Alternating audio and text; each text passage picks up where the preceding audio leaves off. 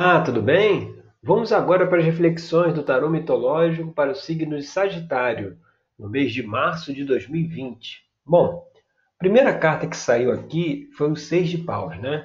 O Seis de Paus ele fala sobre o reconhecimento, sobre o alcance de uma conquista, alcance de uma meta, né? E aqui ele é retratado por Jazão, né? Que conseguiu recuperar o Velocino de Ouro está né, tá sendo aclamado aqui pelos amigos dele, né, que acompanharam ele nessa jornada. Mas aqui é, tem uma outra mensagem também para dizer que assim é um, é um alcance de um objetivo e se inicia agora né, uma outra etapa da jornada. Né? Aqui Jazão ele recuperou o Velocino, mas agora ele precisa voltar para a cidade dele para recuperar o trono que foi usurpado pelo tio dele, mostrando que assim chegou-se aqui no momento de um, de um alcance de um objetivo ou da solução de uma questão, mas nós estamos ainda no meio do caminho, né? Ainda tem mais etapas ou, ou mais uma caminhada pela frente. E o que, que pode dificultar aí essa caminhada, né? O que, que pode trazer problemas, né? Se não for observado. Aí é a carta da posição 2, que aqui nesse caso saiu a estrela, né? Nessa situação aqui específica, a carta da estrela ela mostra o seguinte: quando você está olhando para a luz, aqui a gente vê Pandora, né? A carta de Pandora, olhando para a luz, ela esquece de ver a sombra. Ou seja, quando a gente alcança um objetivo, a gente fica feliz, satisfeito, claro. Só que é, a gente tem que tomar cuidado para não olhar só, a gente é, é, não se, vamos dizer assim, não se vangloriar muito, né, pelo que a gente conseguiu, né, a gente tem que se, que se reconhecer, né, que se aplaudir aquele objetivo alcançado, mas entendendo que assim é só uma etapa, não é um, um, uma coisa que está resolvida, né? Por exemplo, se a pessoa é promovida no trabalho para gerente, né? Isso aí é uma conquista, né? Tem um reconhecimento da capacidade da pessoa, só que mostra para ela que assim, olha, agora você vai ter uma outra função.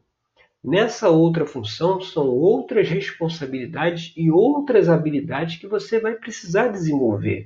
Certas habilidades que um gerente, que um gestor precisa ter, o funcionário não tem necessidade, não, não, não, não passa, não precisa ter aquela habilidade, mas o gestor precisa.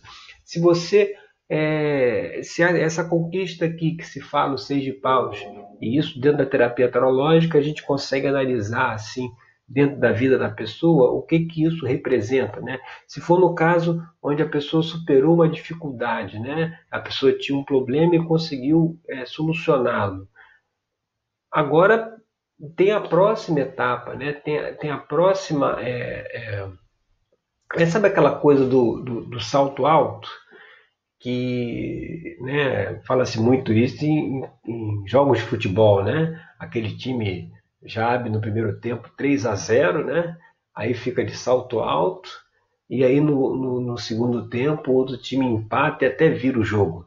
Então é para ter cuidado aqui de não olhar para a luz e esquecer da sombra, ou seja, é, é, valorizar o que você conquistou, o que você conseguiu, mas sabendo que vai ter outras habilidades ou outras reflexões que vão precisar ser feitas. E aí, quando a gente vai aqui para a carta 3, né, que é a carta cabeça, a carta aparente da situação, que está pairando aí sobre o, o, o jogo, né? Aí sai a carta do mundo. Você vê, essa carta é a carta que fala da integração. Né? Quando você tem a integração, você não tem mais a dualidade. Né? Aqui ele representa a figura do hermafrodito, né? aquele que, que tem o masculino e o feminino em si. Né? Então, nesse ponto, acabou a dualidade, né? acabou a, a, essa, essa coisa de macho e fêmea, né? Agora é uma coisa só. Então, o que isso quer dizer aqui, essa questão aí da integração? Que quando você alcança um objetivo, chega numa nova etapa da vida, vai ter situações ali, por exemplo, vamos pegar uma pessoa que, que faz o vestibular e passa para a faculdade, né? Aquilo ali foi excelente, né? Ela, ela, ela, ela conseguiu passar uma fase da vida. Só que agora na faculdade ela vai precisar ter outras habilidades, ela vai precisar exercitar outras competências para seguir esse caminho novo. Então, o que quando fala aqui de integração, né? A integração é você saber que você precisa olhar para suas virtudes, que é aquilo que, que fez com que você alcançasse o seu objetivo, mas agora também olhar para os seus defeitos, olhar para aquilo que está ainda aqui, ó, na sombra, né? Aquelas coisas que precisam, né? Aqueles, aqueles comportamentos, aquelas limitações que a gente tem, que a gente precisa superar, né? E isso é feito dentro de um trabalho de autoconhecimento como é a terapia tarológica, né? Onde a gente procura ver aquelas questões que a gente precisa internas, que precisam ser resolvidas. E aí quando a gente vem aqui para a base da questão, né? Olha que interessante, quem saiu foi o rei de copas. Rei de copas é Orfeu, né? É o sacerdote, é o curador, mas ele é o curador ferido é aquele que consegue orientar, ajudar os outros, mas não consegue ajudar a si mesmo. Né? É, é, é aquele, é aquele chefe que fala para o funcionário é, é, ter mais equilíbrio, né? É, não se estressar, não, não, não, não ficar ansioso, né? mas ele próprio, quando recebe uma demanda da diretoria, dos superiores, ele também fica nervoso. Né? Então, quando a gente falou lá em cima da integração, a integração, é, o olhar para a luz e para a sombra, é justamente a gente ver as nossas qualidades e os nossos defeitos, as nossas limitações que precisam ser superadas. E isso está dito também aqui na carta 5, que é a carta das influências do passado, o que precisa ser superado, deixado para trás, né, é, conscientizado, que é a carta do diabo, né, que é a carta que corresponde ao deus Pan. E aqui é aquele deus que tinha é, é, chifres, né, e, e, e, o corpo, aqui a metade do corpo era de bode, né, é o famoso bode expiatório, né, aquele que aonde a gente coloca a culpa, né, porque toda vez que acontece um problema com a gente, que a gente coloca a culpa no outro, isso é muito perigoso, porque muitas vezes o problema pode estar em nós mesmos. E ao jogar essa culpa para o outro, né, isso aconteceu porque o outro é desse jeito, a gente fica cego para o que a gente deveria melhorar, o, aquilo que a gente deveria se conscientizar. Né? Então, mostrando aqui o diabo, o diabo ele, ele vem falar, é, porque quando se fala hoje, principalmente aí dentro da literatura cristã, o diabo é aquela coisa temida, né? São, são aquela, aqueles, aqueles comportamentos ou aquelas ações que, que ninguém quer, né? Que ninguém quer saber. Então, muitas vezes, por isso que tem a expressão bode expiatório, né? Você joga tudo, é, é aquela coisa, a pessoa faz uma, é, algo que não deveria fazer e, e culpa o diabo, né? E culpa é, é, é, é, uma influência externa que fez ele ter aquele comportamento, quando na verdade, se existe uma influência externa, é porque ela encontra ressonância em nós mesmos, né? Se dentro da gente a gente tem sentimento de raiva, de ódio, de inveja, de vingança, isso abre a porta para que uma influência negativa possa é, influenciar, possa atuar, né? mas muitas vezes a gente não vê que a gente tem, que a gente abriu a porta, né? a gente só culpa a influência, né? Quando na verdade a gente tem que ver, tá, mas por que, que ela veio? Por que, que, ela, por que, que ela encontrou, encontrou é, ressonância aqui comigo? É porque eu tenho alguma coisa para resolver. E a partir do momento que a gente resolve isso, né? O que, que vem aqui como influência do futuro? É o Ás de Copas, representado aqui pela deusa do amor, que é a deusa Afrodite. Porque você vê, quando você supera, é, é, para superar sentimentos de raiva, de inveja, de vingança, ódio, etc., é preciso do amor. É preciso do, desse sentimento do amor, da compaixão. Entendeu? Como é que eu vou perdoar alguém que me prejudicou? Eu só consigo perdoar se eu tiver compaixão, se eu entender assim que, olha, é igual, por exemplo, você está na, na, no trânsito e aí recebe uma, uma fechada, né? E aí você fica chateado e tal, vai conversar lá, discutir com a pessoa que deu a fechada, e aí você descobre que era um, alguém que estava com uma grávida no, no, carro, quase dando à luz, né? Então quando você vê isso, você já, já olha a coisa de outra forma, você fala, é, não, pô, tá bom, cara, não, tudo bem, desculpa, você me fechou, mas você vê, é porque está com a grávida ali, ele está numa situação ali, limite.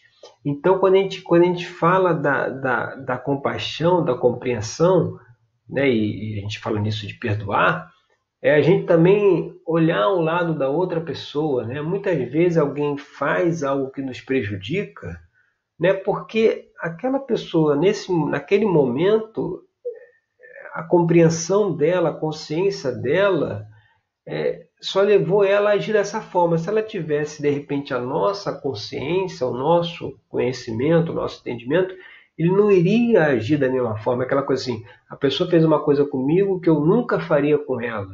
Sim, é, por, isso que é, é, difícil, né, é complicado a questão do julgamento. Né? Por, isso, por isso já foi dito, não julgueis. Né? Porque quando a gente julga o outro, a gente julga baseado no nosso entendimento. Né? Só que o outro ele, ele, ele toma as suas ações baseadas no entendimento dele, não é no nosso. Então por isso que eu não posso julgá-lo, porque para entender por que, que ele fez aquilo, eu tenho que, que, que é, é, saber todo o histórico dele. Né? É igual quando você vê aqueles filmes que, o, que você conhece o vilão, né? E aí você vai estudar a história do vilão. E você vê que ele nem sempre foi vilão. Ele já foi uma pessoa boa. Mas aí, por conta das circunstâncias da vida, ele acabou se tornando vilão. Então, muitas vezes, quando se fala de não julgar, é porque, quem sabe, se nós, se tivéssemos passado pelas mesmas dificuldades que ele passou, pelos mesmos traumas que ele teve, se a gente também não teria o mesmo comportamento dele. Por isso que também foi dito para não atirar a primeira pedra, né? Então, quando a gente vem aqui para o Ais de Copas como influência do futuro, a partir do momento que a gente busca fazer essa integração, a gente busca olhar aquilo dentro de nós, aquelas limitações, aqueles defeitos para conseguir superar, a gente entra numa energia né, de amor, de, de, de sentimento, de, de, de, compaixão pelo outro. Por quê? Porque, cara, é, é aquela coisa, se você erra, e se você reconhece que você errou, que você é passível de erro, você aceita também que o outro erre, entendeu? Então, quando a gente deixa de julgar o outro, a energia do julgamento ela está muito presente aí no planeta, né? Todo mundo a gente julga o tempo todo. Quando eu deixo de julgar o outro, porque eu não tenho todas as informações da vida dele para saber por que, que ele faz aquilo, eu não faria. Mas se ele está fazendo, deve ter algum motivo. Assim, porque eu, assim como eu tenho motivo para não fazer, por conta do meu conhecimento. Mas quando eu deixo de lado e julgo, eu também me julgo.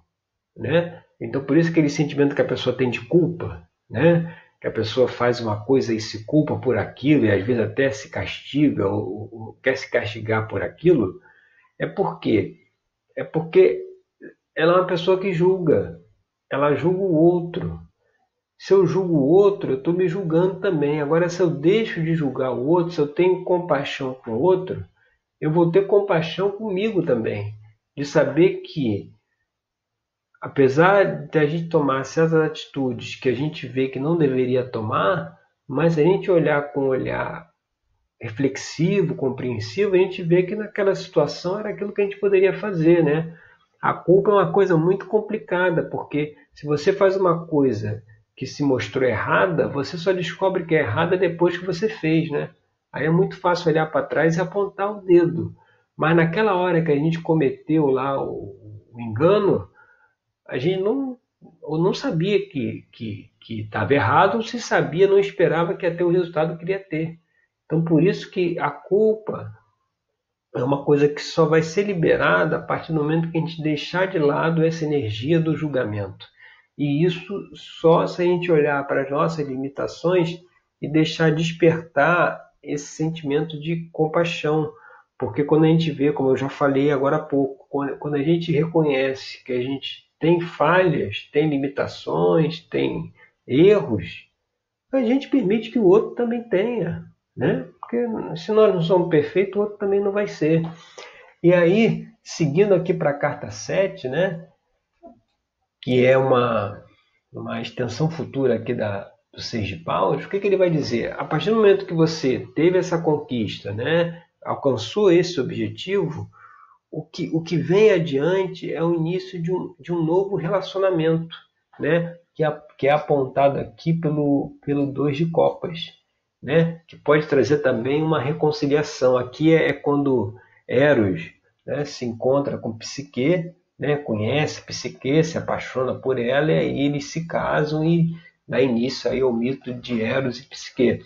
Então, o que ele diz aqui para a gente é que essa situação que você vive hoje, dessa conquista, dessa, dessa promoção, o, ou uma, uma superação de uma dificuldade, isso vai trazer para você um novo relacionamento. E muitas vezes aqui, nesse caso, é um relacionamento com você mesmo. Se você começa a olhar para esses defeitos e começa a ser mais compreensivo com você e mais compreensivo com o outro, você alcança um novo estado, né? você alcança um, um, uma nova, um novo comportamento. Né? E quando a gente vai aqui para a carta 8, né, que é a, a, carta que mostra o ambiente externo, né, como é que as pessoas nos veem, a gente vê a imperatriz. Pô, a imperatriz ela, ela, ela representa a mãe, né? A grande mãe, aqui é a deusa Deméter, né? Então, assim, quantas vezes é, a gente vê que, normalmente, né? A maioria dos casos, que o pai é mais incisivo né? E a mãe é, é mais, é mais compreensiva, né? Essa coisa assim de, de o homem é mais assim 880, né? 01 e a mulher é mais compreensiva, ela é, ela é mais acolhedora. Aqui mostra que assim, se a gente segue por esse caminho, como é que a gente será visto pelas pessoas? Como é que as pessoas vão nos enxergar? Como a, a deusa Deméter, né? Aquela que acolhe, aquela que, que, que abraça, né? A mãe é aquela compreensiva, né? Muitas vezes o, o, o pai bateu no filho, ele corre para o colo da mãe, né? Ou assim, o, o filho sofre alguma bullying, por exemplo, no colégio, quando ele chega em casa, ele vai procurar logo a mãe. Ele normalmente não se procura o pai, né? Se procura a mãe, porque ela tem essa energia de acolhimento.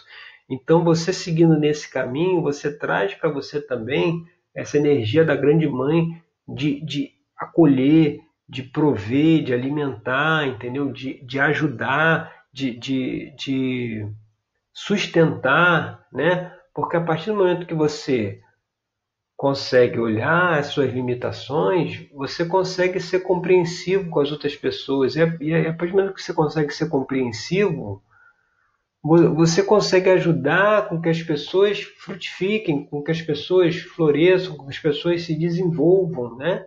Porque se você ficar na crítica, a pessoa não, não, não consegue ir para frente, né? Precisa ajudar. E aí quando a gente vai aqui para a carta 9, né? Que seria aí as esperanças e temores, vem justamente o rei de espadas, né?